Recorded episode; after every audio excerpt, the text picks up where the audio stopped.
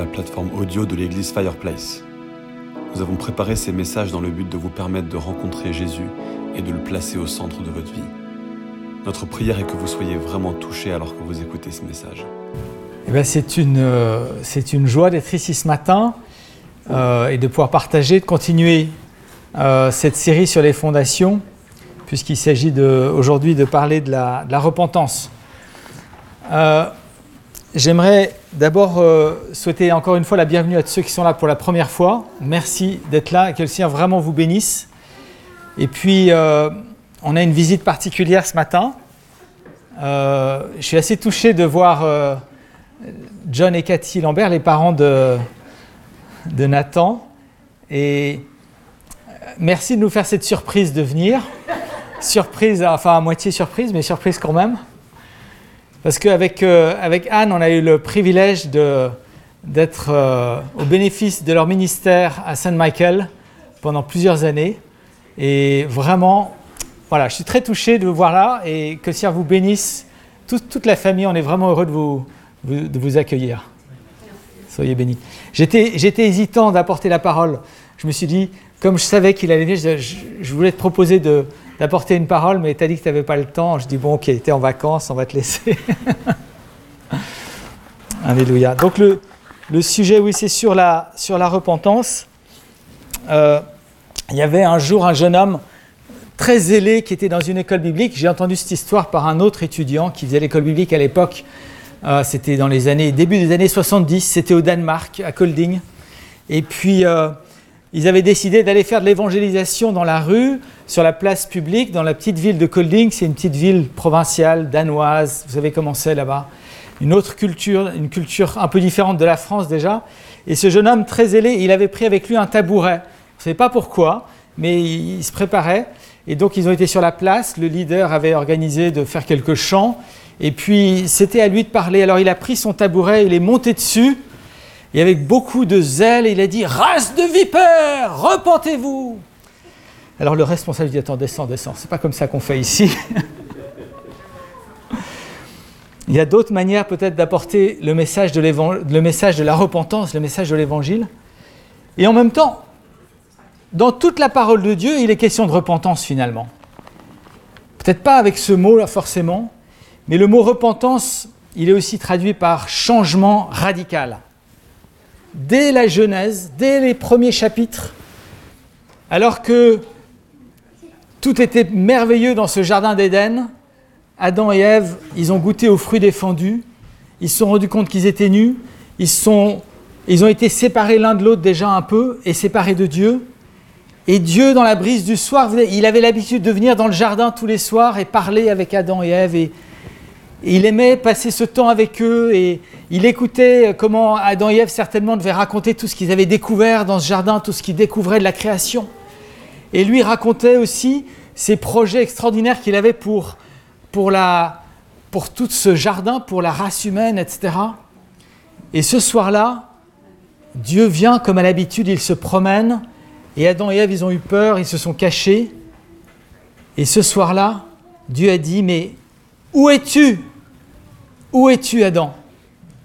Et cet appel-là, c'était déjà un appel à la repentance. C'était un appel au retour.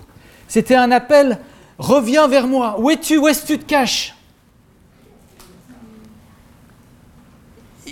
On aurait préféré que ce soit Adam lui-même qui dise, mais, mais Seigneur Dieu, où es-tu? Mais c'est pas lui qui a dit ça. C'est Dieu qui a fait l'appel. C'est toujours Dieu qui fait le premier pas dans nos vies. C'est toujours lui qui vient en premier pour dire, mais où es-tu? Où est-ce que tu te caches?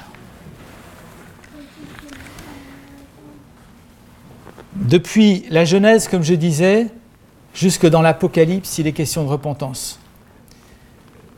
On pense bien sûr que la repentance, ça concerne ceux qui ne connaissent pas Dieu.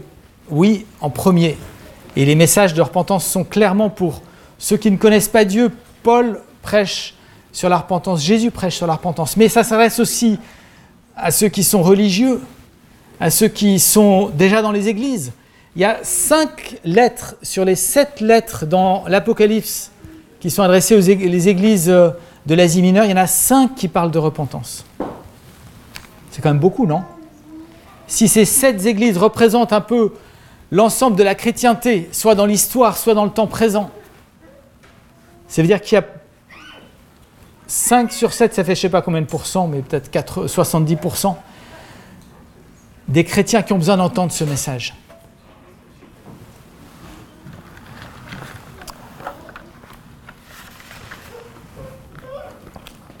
Tout homme est appelé encore aujourd'hui, on est tous appelés, c'est ce qui est, c'est ce qui est essentiel dans, le message de l'Évangile.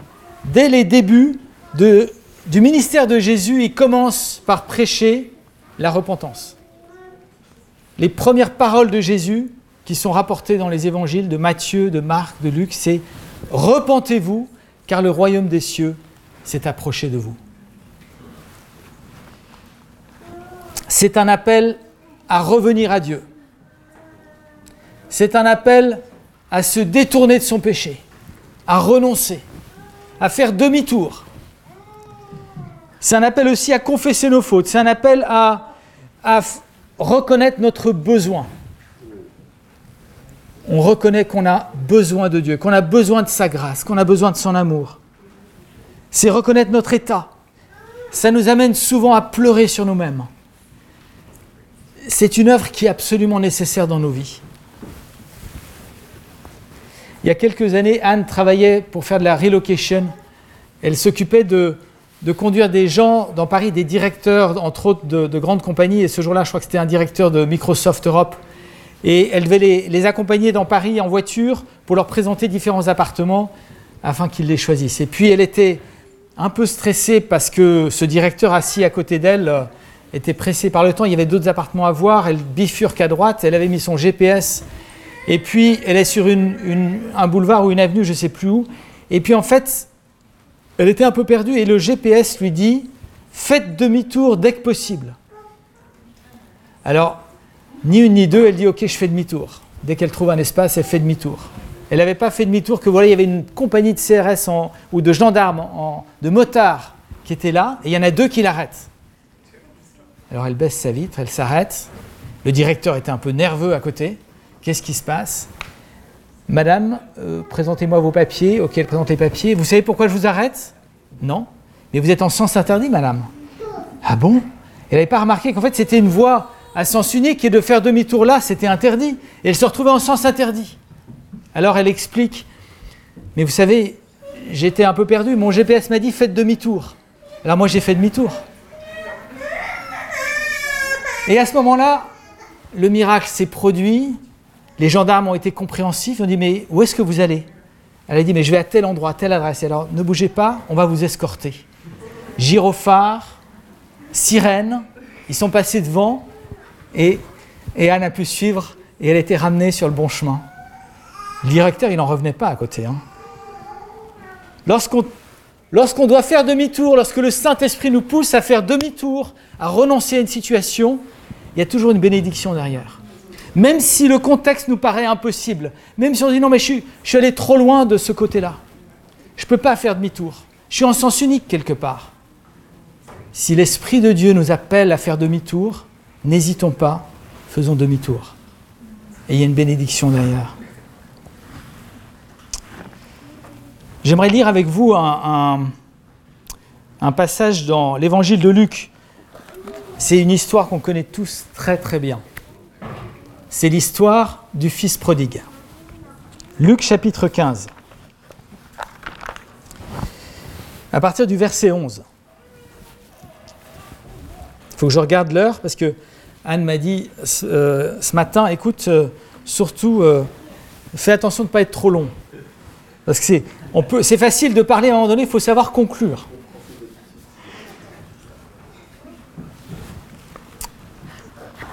Luc 15, verset 11. Ah, je lis dans la Nouvelle Bible seconde. C'est une, traduction. Bon. Il dit encore Un homme avait deux fils. Le plus jeune dit à son père Mon père, donne-moi la part de fortune qui doit me revenir. Le père partagea son bien entre eux. Peu de jours après, le plus jeune fils convertit en argent tout ce qu'il avait et partit pour un pays lointain, où il dilapida sa fortune en vivant dans la débauche. Lorsqu'il eut tout dépensé, une grande famine survint dans, dans ce pays, et il commença à manquer de tout. Il se mit au service d'un des citoyens de ce pays, qu'il envoya dans ses champs pour y faire paître les cochons.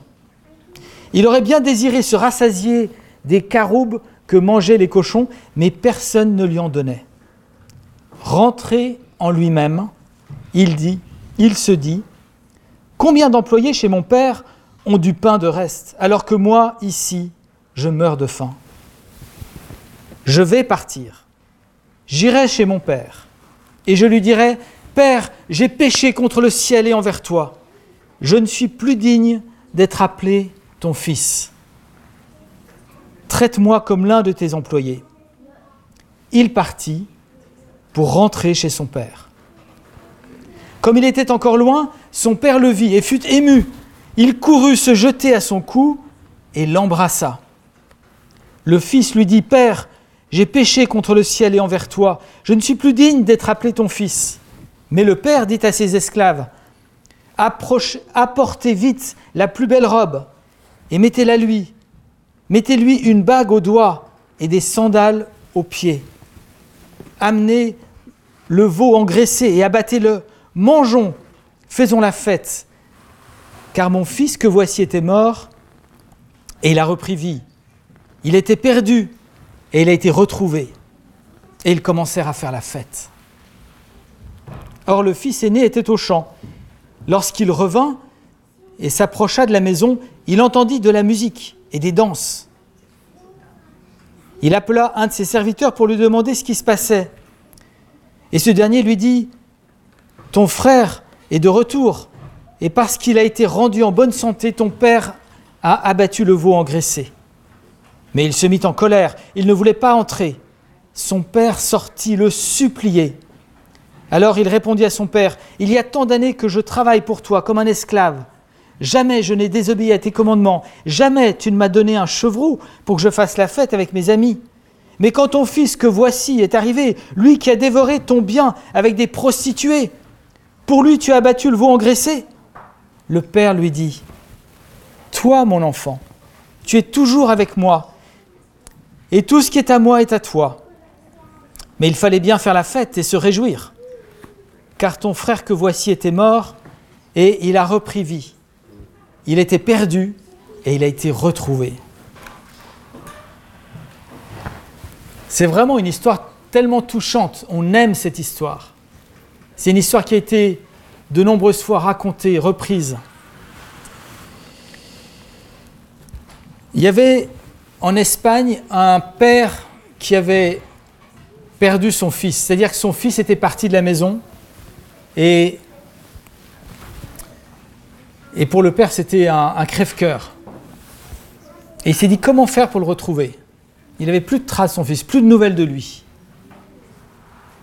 Alors il a, mis cette il a mis cette annonce dans le journal local.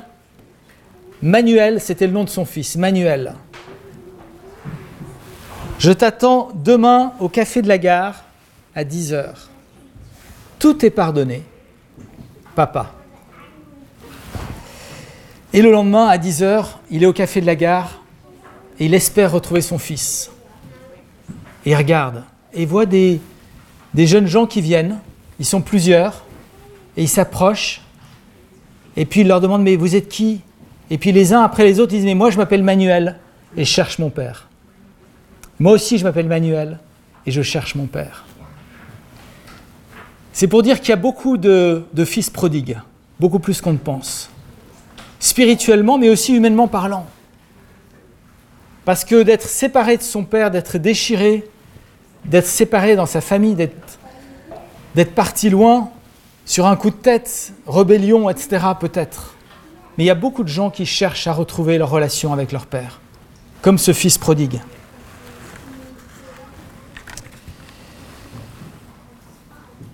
C'est pas seulement le père qui dit Où es-tu? C'est le fils qui dit Papa où t'es? Comme le chante Stromae. On a ce cri dans notre cœur finalement. On ne sait pas à qui l'exprimer. Alors oui, ça s'adresse à ceux qui ne sont pas encore chrétien, si tu n'as pas rencontré Jésus-Christ, si tu ne connais pas ton Père céleste, tu peux crier ce cri, mais tu peux venir vers lui, parce qu'il s'adresse à toi ce matin personnellement. Mais dans nos propres vies, on peut aussi se rendre compte que on est un peu perdu parce qu'on s'est laissé entraîner d'une manière ou d'une autre sur un chemin qui n'était pas le bon. Parce qu'on a pris des mauvaises habitudes. Alors qu'on vient à l'église régulièrement. Peut-être que notre conversion, elle n'a pas été aussi radicale que au fond on aurait souhaité. On est venu au Seigneur, on a juste levé la main dans une réunion, il faisait un peu sombre, et puis on a dit oui à Jésus, on a fait une prière qu'on nous a fait répéter, puis on nous a dit ça y est, tu es chrétien. Et plus tard, on nous a dit il faut que tu prennes le baptême, on dit ok, je vais prendre le baptême, mais il n'y avait pas vraiment de conviction personnelle. Il y, a un, désir profond dans notre cœur, mais est-ce qu'il a été vraiment rencontré? Est-ce qu'il y a eu vraiment ce cri du cœur et cette rencontre avec le Père? Il est encore temps aujourd'hui de se tourner vers lui de tout son cœur. Ce fils, il avait tout perdu. Dans quel état se trouvait le fils prodigue quand il était loin du Père? Il était, il avait eu plein d'argent, il avait tout dépensé, il avait dilapidé tout ce qu'il avait. Le fils aîné l'accuse d'avoir été avec des prostituées. On n'en sait rien. En tout cas, c'est ce que le fils aîné pensait. C'est le jugement qu'il portait sur son frère. Peut-être que oui. Peut-être qu'il avait donné de l'argent. Il avait eu plein d'amis pendant qu'il avait de l'argent, puis après, il n'avait plus personne. Il avait perdu ses biens, mais il avait perdu aussi sa dignité. Il y a une famine qui est venue. Il a été obligé de travailler, de se vendre, en fait, se, vendre un peu comme un esclave, c'est le moyen de, retrouver un peu de, de, moyens de vivre. Et encore, même dans ces conditions-là, il n'avait même pas de quoi manger, parce que même ce qu'on donnait à manger au cochon, il ne pouvait pas le prendre. Pouvait pas le manger, on lui donnait pas. Jésus ne pouvait pas décrire une situation plus dramatique, plus euh, non seulement dramatique, mais aussi plus répugnante. Il s'adressait à des juifs et voilà que ce jeune homme, parti loin, dans un pays lointain, était obligé de nourrir, de s'occuper de cochons dans les champs. Imaginez pour des juifs, imaginez dans leur mentalité. La pire des situations. On ne peut pas faire pire. Et puis, il a perdu ses amis, il était seul, il était isolé. Il s'est trouvé complètement désemparé, démuni, et c'est là qu'il est rentré en lui-même. Et c'est là qu'il a dit, mais au fond, chez mon Père, il a pris conscience de son état. Il n'a peut-être pas vu toute la situation spirituelle dans laquelle il était, mais au moins la situation matérielle dans laquelle il se trouvait, la situation psychologique, lui a fait prendre conscience de son état. Et qu'est-ce qui s'est passé dans son cœur?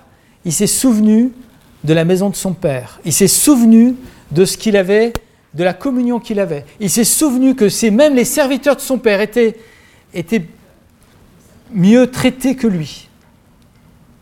En fait, il s'est souvenu de ce qu'il avait vu et vécu. Il s'est passé quelque chose là de l'ordre d'un rappel de, de la prédication en quelque sorte qu'il avait entendu. Si je dis ça, c'est parce que c'est quand on prêche le Seigneur Jésus-Christ que réellement on peut être euh, amené à la repentance. Parce que la repentance, c'est une œuvre du Saint-Esprit lorsque Jésus-Christ est prêché. C'est surprenant de savoir que Nietzsche, le fameux euh, philosophe allemand du 19e siècle, celui qui a dit Dieu est mort, à la fin de sa vie, il était devenu complètement fou. Il avait tellement fait des choses qui étaient loin du cœur de Dieu, c'est sûr, qu'il en était devenu fou. Il n'avait plus aucune communication normale. Sa mère venait le voir tous les jours à l'hôpital. Et les seuls moments de lucidité qu'il avait, c'est quand il se souvenait des passages de la Bible qu'il avait entendus quand il était petit. Il était capable de citer des versets de la Bible de quand il était petit. Voilà tout ce qu'il a pu faire dans sa lucidité. Je ne sais pas s'il s'est converti à la fin de sa vie, avant sa mort. Je l'espère pour lui. Mais pour dire que ce qui est semé dans le cœur, même les plus petites choses, ça peut, ça peut renaître au bon moment et devenir un moyen de salut.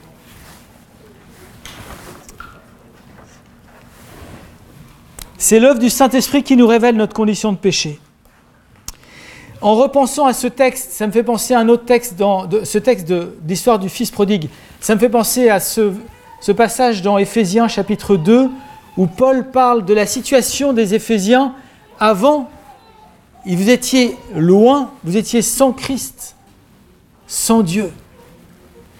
Vous étiez sans terre, sans espérance dans le monde. C'est la situation de, du Fils prodigue. C'est notre situation lorsqu'on s'éloigne du Père. On est sans Christ.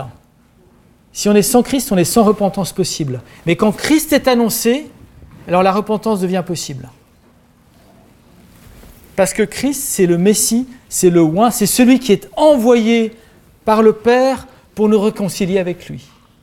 Lorsque Pierre a prêché la première grande prédication à la Pentecôte, à quel moment les gens ont eu le cœur vivement touché?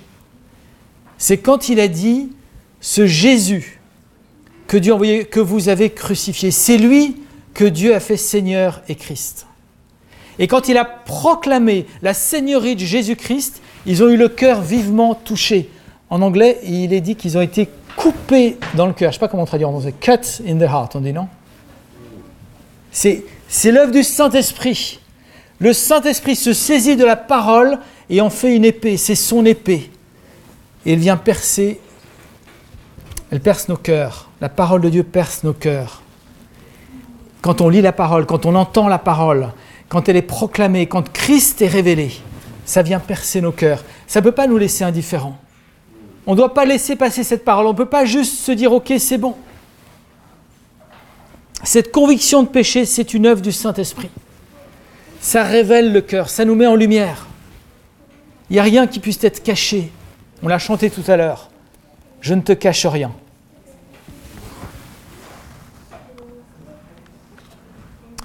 C'est la source de tout réveil. peut y avoir beaucoup de, de prédications, beaucoup de techniques d'évangélisation, beaucoup de systèmes qu'on met en place, beaucoup d'organisations. Il y a des choses qui sont bonnes, ce n'est pas le problème. Mais s'il n'y a pas une prédication claire de Jésus-Christ, et s'il n'y a pas une prière derrière de ceux qui souhaitent, qui désirent ardemment voir des âmes se tourner vers lui, il n'y aura pas l'œuvre du Saint-Esprit. Je pense que des réveils comme l'Amérique et l'Angleterre en ont connu, pas que l'Angleterre d'ailleurs, mais l'Irlande aussi, au 19e siècle en particulier, au début du 20e siècle au Pays de Galles ou en Californie, des réveils de cette puissance-là, où les gens étaient saisis par le Saint-Esprit, ils s'accrochaient à leur chaise, ils avaient peur de... Ils étaient dans, l'angoisse de voir leur péché révélé, et ils n'avaient qu'une hâte, c'était de se tourner vers Dieu. C'est du même ordre que ce qui s'est passé à la Pentecôte. C'est la même chose qui s'est passé quand Paul et, Silas étaient en prison dans la ville de Philippe. Et pendant la nuit, il y a un tremblement de terre. Et toutes les chaînes sont tombées, toutes les portes se sont ouvertes. Et le geôlier a eu tellement peur que les prisonniers s'évadent. Ça dépendait de sa vie. Sa vie en dépendait, je veux dire. Qu'il a voulu se suicider de peur d'être lui-même tué le lendemain pour punition d'avoir laissé échapper des prisonniers. Et Paul a dit, mais non, ne fais pas ça. On est tous là et on ne va pas s'échapper, t'inquiète pas. Mais c'est l'œuvre de Dieu. Et ce geôlier, après, il a dit, après avoir accueilli Paul dans sa maison, il dit, mais qu'est-ce que je dois faire pour être sauvé? Il était saisi par le Saint-Esprit parce qu'il avait vu une manifestation de la puissance de Dieu à l'œuvre. Qu'est-ce que je dois faire pour revenir à Dieu? Qu'est-ce que je dois faire si je me sens éloigné? Pas seulement si je... Peut-être peut que tu es chrétien, oui, on aime le Seigneur, on vient à l'église, mais il y a des choses, des chemins sur lesquels on s'est laissé entraîner. Et notre cœur n'est pas toujours prompt à la repentance. Or, c'est là le secret d'une vie bénie, d'une vie dans la communion avec Dieu.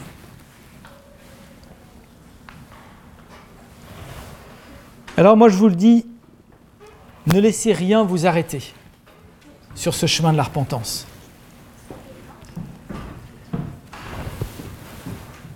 Il peut y avoir différents, moi j'appelle ça des, des voies d'évitement. Vous savez, on est, on est sur la route et puis on nous annonce qu'il y a des travaux. Donc la route devant nous, on ne peut pas la prendre parce qu'il y a des travaux, ça va être difficile, ou il y a un obstacle. Donc on cherche des voies d'évitement. On cherche des déviations à droite ou à gauche. Ça peut être l'indifférence. Non, il n'y a pas de problème. Ça ne me concerne pas. Et en fait, cette indifférence, c'est parfois un endurcissement.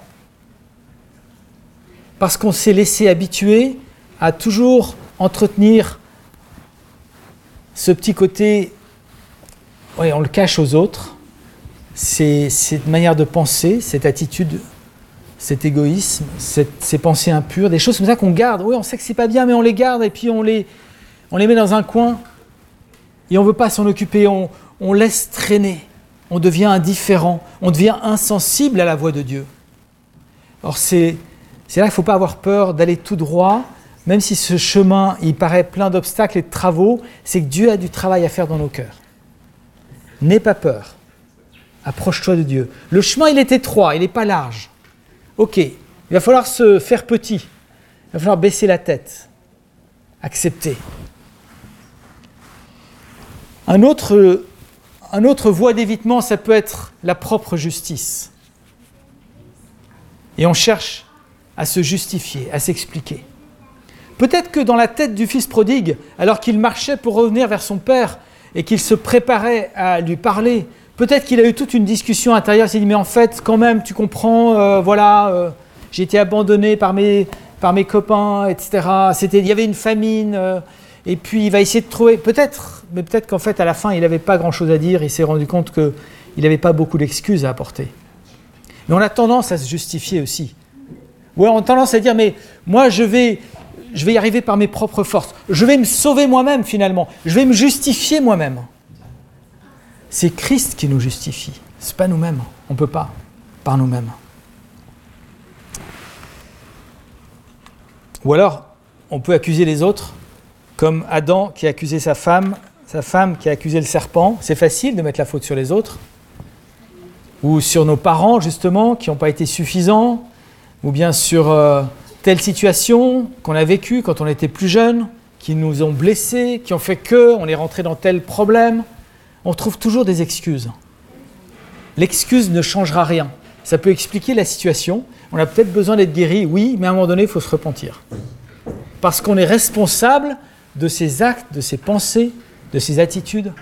Et Dieu nous rend responsables et nous appelle à les confesser, pas les garder pour nous. Parfois, c'est un peu l'inverse c'est qu'on est dans la fausse culpabilité, on est constamment en train de demander pardon à Dieu pour tout et pour rien, et on est constamment en train de se condamner sur des choses qui ne nous concernent pas forcément. Ou alors on revient en arrière, on sait, on a demandé pardon à Dieu pour telle chose, on s'en est détourné, et puis soit l'ennemi, soit notre propre chair nous rappelle des souvenirs, et au moment, on dit Ah, pardon, mais j'ai encore toutes ces fautes, et on se voit tout le temps avec plein de fautes, plein d'erreurs, et on n'arrive pas à s'approcher de Dieu, et on, est, on doute finalement de sa grâce, de son salut, qui est complet, qui est total.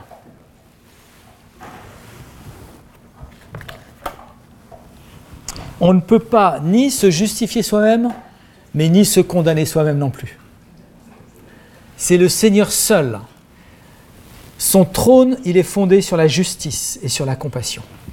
Il est fondé sur la justice et sur la compassion. Le Seigneur est un juste juge et c'est Christ qui a porté notre condamnation. Il y avait une tension inimaginable entre la justice de Dieu et son amour infini. Et c'est Christ qui a fait le lien. Alors, le Fils a décidé de retourner vers son Père. Il a pris cette décision. Je partirai, j'irai vers mon Père. Il se souvenait quand même, dans sa, dans, sa misère, dans son indignité, dans ses sentiments de culpabilité, dans sa tristesse, dans, dans son angoisse, il se souvenait quand même qu'il avait un père. Mais il se savait, il, disait son père et en même temps il disait mais je suis pas digne d'être appelé ton fils. Il a décidé de partir et il est parti. Même cette décision-là, c'est encore l'œuvre du Saint-Esprit. Quelle grâce. C'est lui qui nous donne le vouloir et le faire. Ça, c'est la souveraineté de Dieu. Ça, c'est son amour infini. Il est au-dessus de tout, il est souverain. Alors qu'on se tourne vers lui, c'est encore lui qui nous pousse à, se tourner vers lui, je dirais. Alors qu'on décide de se repentir, c'est lui qui nous aide à le faire. Il est là par son esprit. Il nous, convainc de pécher, il nous pousse au fond de nous-mêmes parce qu'on est dans une situation difficile ou parce que Bref, c'est l'œuvre du Saint-Esprit, mais en même temps, il nous donne cette force de dire Ok, j'y vais. C'est pour ça que dans l'Épître aux Hébreux, l'auteur insiste il dit Mais si tu entends sa voix aujourd'hui, n'endurcis pas ton cœur. N'endurcis pas ton cœur. Si tu entends sa voix, tourne-toi vers lui. Avec quelle, attitude le Fils est retourné vers son Père? Une attitude d'humilité et de crainte en même temps. Un renoncement à lui-même. Peut-être tu peux mettre l'image de Rembrandt. J'aime beaucoup cette, cette euh, peinture de Rembrandt. On voit le Père qui accueille son Fils. Et puis, un peu dans la lumière à droite, c'est le Fils aîné qui est là debout et qui regarde avec un regard un petit peu... Euh, dubitatif. Qu'est-ce que ça veut dire tout ça? On voit l'attitude du fils qui est complètement démuni. Il est rasé parce que il a été comme un esclave. Il est dans des vêtements qui ne devaient pas sentir très bon. La seule chose qu'il a conservée, d'après Rembrandt, c'est sa petite, on ne voit pas bien là, mais il a, gardé une petite épée qui est représentatif de du fait qu'il est encore, qu'il appartient à une famille. Il aurait pu vendre cette épée pour essayer d'avoir un peu d'argent, mais il ne l'a pas fait. On sent qu'il y, a, tout un message dans, dans cette peinture de Rembrandt. C'est une vraie prédication de l'Évangile, je vous assure. Il y a plusieurs personnes qui, en regardant ce tableau, se sont tournées vers Dieu. Parce qu'ils avaient tellement cette aspiration à retrouver cette communion avec le Père. Henri New, je ne sais plus comment on prononce son nom, fait partie de cela.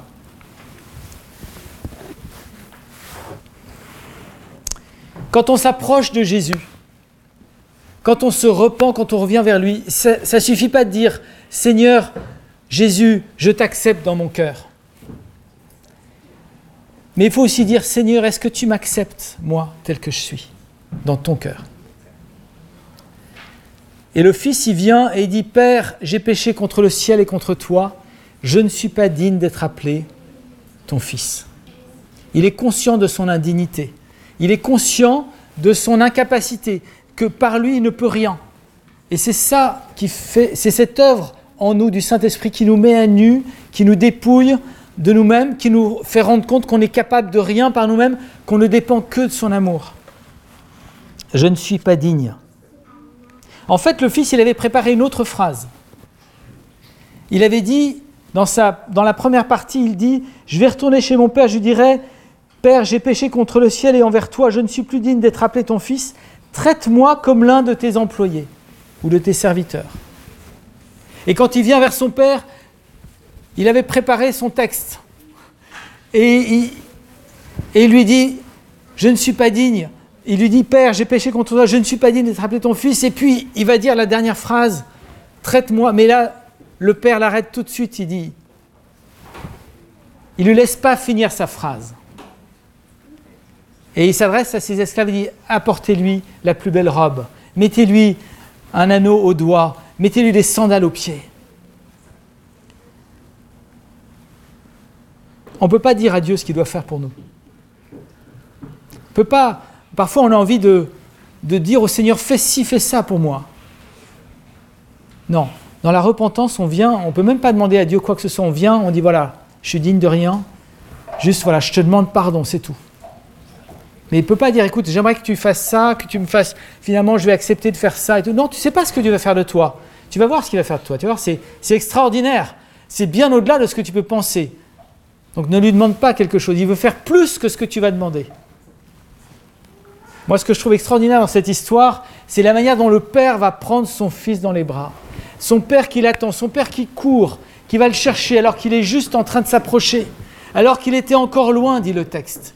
Le père court. Ce n'est pas dans les traditions de l'époque qu'un homme puisse courir. Et il le prend dans ses bras. C'est sûr qu'il n'a pas attendu longtemps avant de demander une nouvelle robe parce que ça ne devait pas être agréable comme odeur. Mais peu importe. Il l'a serré dans ses bras. C'est comme ça que Dieu t'accueille.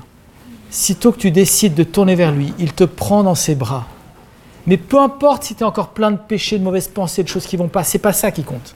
Tu viens à lui. Lui va te restaurer. Lui va te purifier. Lui va te mettre une robe de justice. Lui va te mettre un anneau au doigt qui te restaure dans ta dignité, dans ton appartenance de, fils dans la famille. Et il te redonne ton autorité aussi. L'anneau représente l'autorité aussi. L'alliance, l'appartenance, l'autorité. Il va t'ordonner des chaussures parce qu'il t'envoie tout de suite comme un serviteur au sens de celui qui va accomplir une mission. Les chaussures, ce n'était pas destiné aux esclaves, c'était destiné aux fils parce qu'ils avaient une mission à accomplir. C'est les chaussures du zèle de l'évangile. Et ce que je trouve très beau, c'est que le Père, il dit à ses serviteurs, vite Et j'étais touché par l'image que Andreas nous a partagée tout à l'heure sur le fait qu'il n'y a pas des échelons à gravir, on est loin de Dieu, est-ce que je suis à deux, trois, quatre échelons du Seigneur? Si tu t'approches de lui, il est là. Et confiance dans son amour. Et à l'instant, il te revêt de sa justice. Il te restaure dans ton, dans ton statut de fils ou de fille de Dieu. La puissance de l'évangile, c'est qu'elle nous rend capable d'être enfants de Dieu. Et il te restaure dans, sa, dans, ton ministère, dans ton service pour lui. Il n'y aura pas de trois années probatoires. À l'instant, tu peux entrer dans ton service. Ah oui, il y aura à grandir avec lui, oui. Oui, on doit progresser, oui, on doit être sanctifié, oui. Cette attitude de repentance, en fait, c'est une attitude permanente. En fait, c'est une attitude de cœur qui est la base de notre communion avec le Père. C'est une attitude qui, comme, les Hébreux nous dit, mais approchez-vous donc avec audace, avec courage, avec foi du trône de la grâce. On doit constamment s'approcher de Dieu. Et constamment, il est là près de nous. Et chaque fois qu'on s'approche de lui, on s'approche dans cette même attitude, où on est là en disant, ouais, moi, j'y suis pour rien. C'est toi, c'est ta grâce, Seigneur.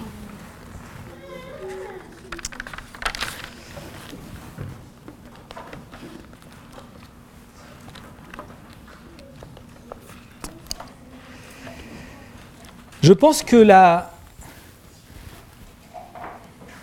J'aimerais vous lire un autre texte que j'ai à cœur. C'est juste un, extrait. C'est à la fin du, deuxième livre de Samuel.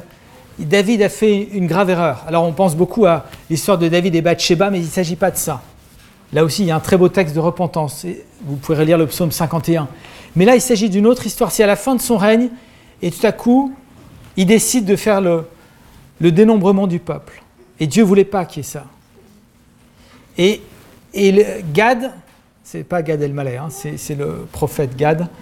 Gad vient et lui dit Tu as péché, tu n'aurais pas dû faire ça. On va lire ça dans, dans 2 Samuel, dernier chapitre. Alors c'est le 24, chapitre 24, si vous voulez. J'ai juste, on va pas lire tout dans le détail, mais juste quelques extraits parce que été touché par quelque chose qui m'a dit mais c'est incroyable comment Dieu agit dans nos situations les plus les plus euh, difficiles aussi, parce que parfois on, se prend les pieds dans le tapis, on fait des erreurs, et il y a des conséquences à ces erreurs. Au verset 12, Dieu dit à Gad, va dire à David, ainsi parle le Seigneur, je te propose trois choses, parce qu'il avait péché et il y avait une punition. Tu vas choisir. Donc c'était soit sept ans de famine, ou trois mois de fuite devant l'ennemi, ou trois jours de peste. Et qu'est-ce que dit David? J'aime beaucoup cette parole. David répondit à Gad, Je suis dans une grande détresse. Laisse-nous, je te prie, tomber aux mains du Seigneur, car sa compassion est grande. On préfère que le Seigneur lui, lui-même décide du jugement, de la punition, parce qu'on sait qu'il est un Dieu de compassion. Et c'est sur cette base-là qu'il a accepté la punition du Seigneur. Alors en fait, je ne savais pas trop ce que ça voulait dire, parce que c'était en tout cas pas fuir devant l'ennemi, mais ça aurait pu être sept ans de famine ou les trois jours de peste. Dans les deux cas, c'était plutôt l'œuvre du Seigneur, il me semble. Et Dieu a décidé de frapper le peuple par la peste, un fléau terrible. Il y en a 70 000 qui sont tombés. Et là, il est dit au verset 16, comme le messager ou l'ange étendait la main sur Jérusalem pour la détruire, le Seigneur regretta ce malheur. Et il dit au, au messager destructeur qui était parmi le peuple, Cela suffit, arrête maintenant. Le messager du Seigneur était près de l'air d'Aravna le Jébusite. Dieu regretta ce qu'il avait décidé de faire. C'est intéressant de voir comment Dieu se repent aussi. il se repent toujours des punitions qu'il veut infliger à son peuple. Il y a plein de textes qui parlent de ça. Mais qu'est-ce qui le pousse à la repentance, le Seigneur? C'est pas le même type de repentance, c'est pas la repentance d'un péché, c'est juste un retour. C'est le sens de revenir en arrière, de regretter ce qu'il avait décidé de faire. Très souvent, c'est parce que quelqu'un a prié, a intercédé. Moïse a intercédé pour le peuple. Sinon, Dieu allait détruire le peuple dans le désert parce qu'ils avaient péché. Et Dieu est revenu sur sa pensée. Mais ici, ce qui me touche, c'est que d'abord, Dieu, dans son cœur, regrette, il est dit, il regrette et il arrête l'ange destructeur d'aller jusqu'à détruire Jérusalem. Et après, il envoie Gad dire à David, fais un sacrifice là, sur l'air d'Aravna, le Jébusite. Et David paye le prix, achète le champ, l'air, et il fait un sacrifice. Et alors on voit que Dieu change d'avis. Et il est dit à la fin, au verset 25, David bâtit un autel pour le Seigneur, il offrit des holocaustes et des sacrifices de paix. Alors le Seigneur se laissa fléchir en faveur du pays. Et il y a les deux. Pour moi, Dieu avait déjà décidé dans son cœur d'arrêter, mais il engage David dans une attitude de repentance pour le faire fléchir. Il y a les deux. Dans sa souveraineté, Dieu peut arrêter le fléau, Dieu peut nous bénir, Dieu peut nous, nous restaurer immédiatement. Il nous a pardonné en Jésus-Christ. Il a accompli l'œuvre en Christ une fois pour toutes, mais il nous appelle à participer de cette œuvre. Il nous appelle à la repentance pour qu'on soit complètement en communion avec lui. Quand on se repent devant Dieu, on rentre dans le salut, on rentre dans l'œuvre de salut de Jésus-Christ pour notre vie.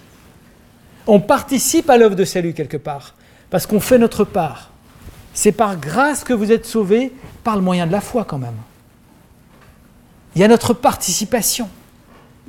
Oui, il y a la souveraineté de Dieu, mais oui, il y a notre participation. Et on sent que David, il a obéi, il aurait pu ne pas le faire, il aurait pu s'endurcir, mais il l'a fait. Et nous aussi, on est appelés à participer à cette œuvre de grâce. Vous avez encore un moment, vous êtes encore attentif? Ça va?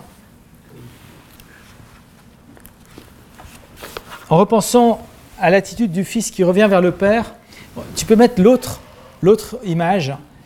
Ça, ça me touche beaucoup aussi. C'est une sculpture faite par euh, Charlie Mackenzie qui, est, un sculpteur, un peintre qui est, dans l'église de Holy Trinity Brompton.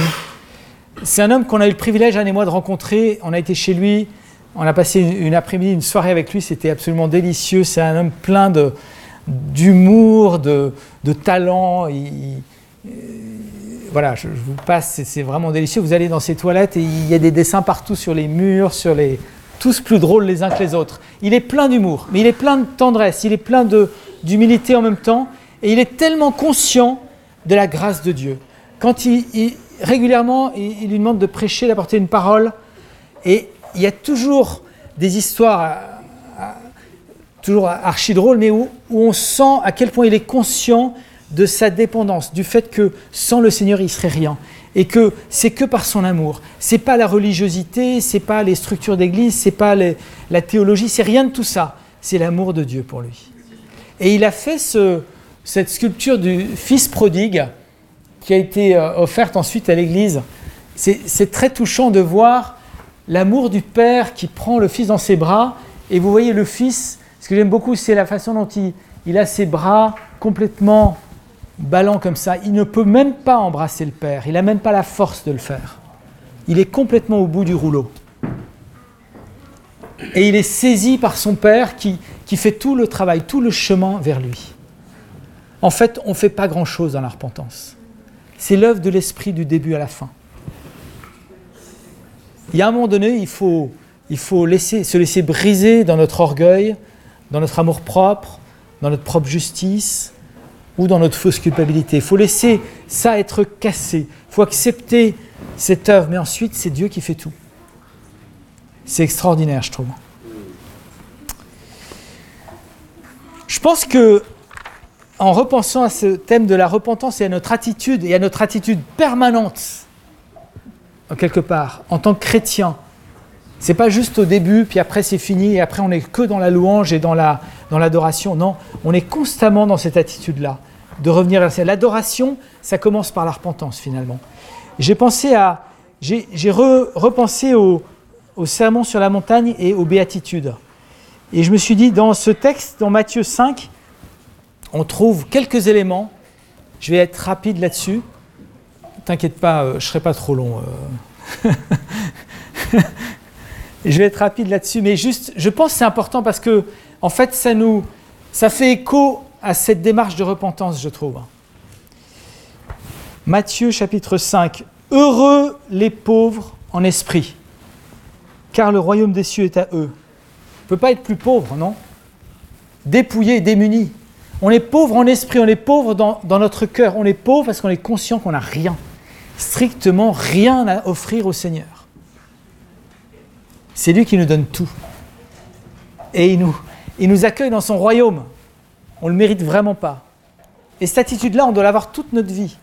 Cette bénédiction, cette béatitude concerne, c'est un des principes du royaume. Ça fait partie de notre nature. On est pauvre en esprit.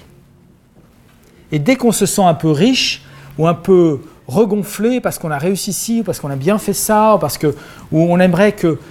Rappelons-nous qu'on est pauvre en esprit, qu'on n'a rien sans lui. Et que tout vient de lui. Et que tout est grâce. Ça nous fait du bien. Ça fait du bien aux autres aussi, hein, parce que ceux qui se croient trop riches, c'est pas très agréable. Heureux ceux qui pleurent, car ils seront consolés. Alors effectivement, je pense à ceux qui pleurent parce qu'ils sont dans le deuil, ou parce qu'ils souffrent, ou parce qu'ils ont été blessés, ou parce qu'ils ont été...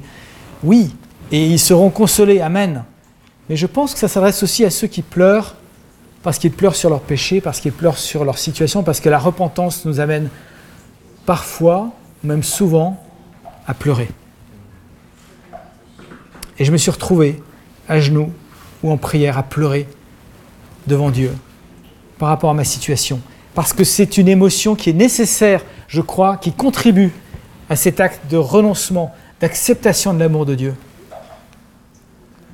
Heureux ceux qui sont doux, car ils hériteront la terre. Quelle promesse Ils hériteront la terre.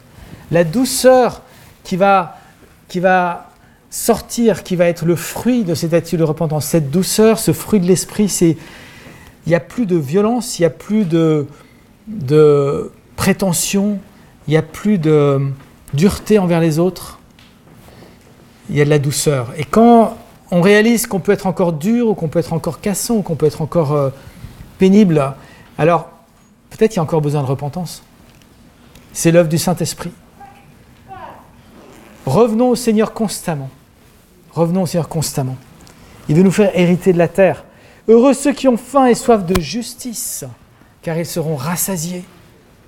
Cette justice-là, ce désir profond, c'est la justice que Dieu nous accorde, mais je pense que c'est aussi la justice pour les autres. On ne veut pas avoir des situations où il y a de l'injustice, l'injustice dans ce monde, l'injustice entre nous. Si on sent qu'il y a de l'injustice, qu'il y a des choses qui ne sont pas justes, on va essayer d'apporter cette justice. Dieu va nous rassasier, il va nous donner des instruments pour ramener la justice, dans l'amour, dans la grâce.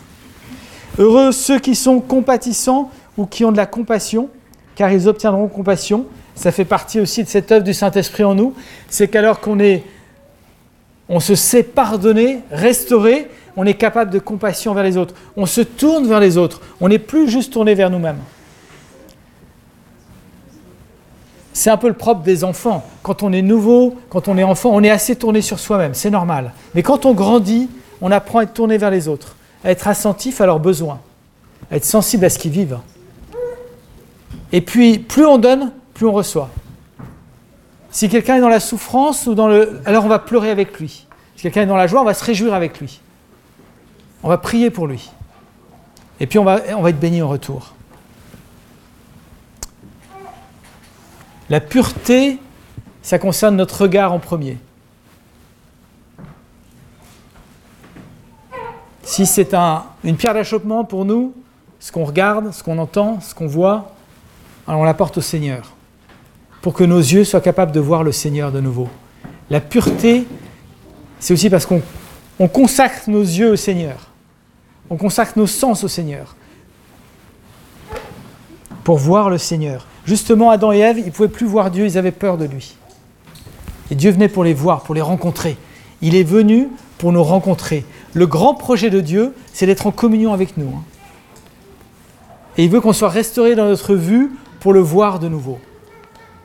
Heureux les artisans de paix, car ils seront appelés fils de Dieu. il y a cette euh, exposition sur Martin Luther King, qui était un artisan de paix pendant, dans, son, dans son époque, qui a accompli une mission incroyable. Et on est aussi appelé des artisans de paix dans notre entourage. Pas de division, pas de suspicion, pas de critique, des artisans de paix, des artisans qui amènent la paix entre nous.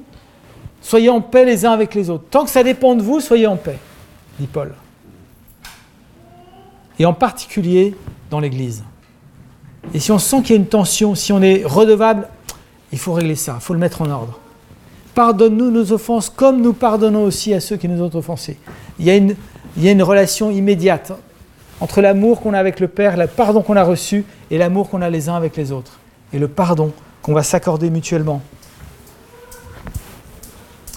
Et puis, heureux ceux qui sont persécutés à cause de la justice, car le royaume des cieux est à eux. Et là même, Jésus il développe sur la persécution. Et je dis, mais pourquoi est-ce que la repentance nous pousse à la persécution? Peut-être qu'on peut se poser la question dans l'autre sens. Si j'essaye d'éviter toujours les problèmes et les persécutions et les difficultés et les obstacles, si j'essaie de me la couler douce dans ma vie chrétienne, c'est peut-être parce que justement, je n'ai pas suffisamment été dans ce chemin de la repentance quand on est vraiment dans la présence de Dieu, quand on, est prêt constamment à se repentir, à être dans la vérité, alors on va risquer les critiques, les obstacles, les, les oppositions, voire même la persécution. Il y a encore aujourd'hui des gens qui sont emprisonnés pour leur foi, mais ils ont vécu une repentance authentique. Il y a eu nombre de réveils en Chine en particulier, et c'est encore le cas aujourd'hui, mais il y a eu des réveils puissants dans les années 50, 60, dont on parlait peu, mais qui ont été contrecarrés par une persécution qui a terrible. Comme dans la première Église. Un réveil puissant, un réveil où il y a un vrai esprit de repentance, ça va amener la persécution. Et inversement, l'absence de persécution, une église ou un peuple euh, chrétien, une église qui est trop bien acceptée, trop bien tolérée, et on se dit mais c'est merveilleux, les gens nous aiment et nous acceptent, c'est peut-être parce qu'il manque de repentance justement parce qu'on est finalement un peu dans le compromis, très subtil. On est rentré dans l'esprit du monde. Alors, ce n'est pas des choses grossières, mais c'est une mentalité qui n'a pas changé. N'oublions pas une chose, c'est que la repentance, c'est avant tout un changement radical et un changement de mentalité, un changement de manière de penser. Il faut renoncer à tout ce que le monde nous propose pour accepter la mentalité de Christ, la pensée qui était en Christ, lui qui s'est dépouillé pour nous donner la vie.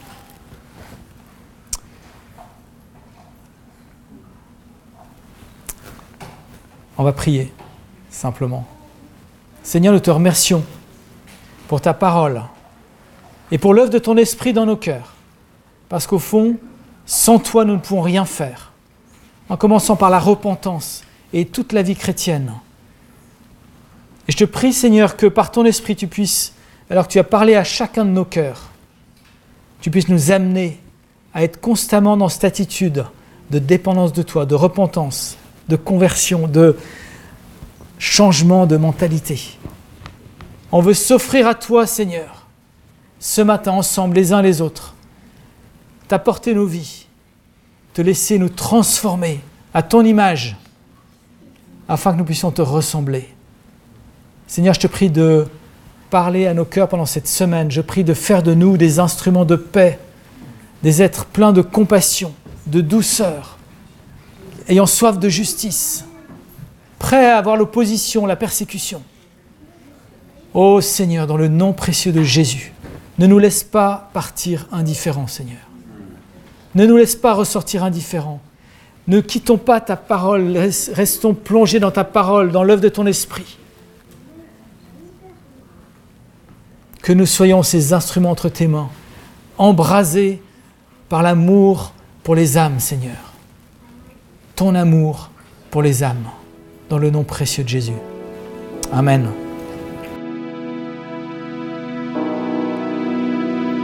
Merci d'avoir écouté ce message enregistré à l'église Fireplace à Paris.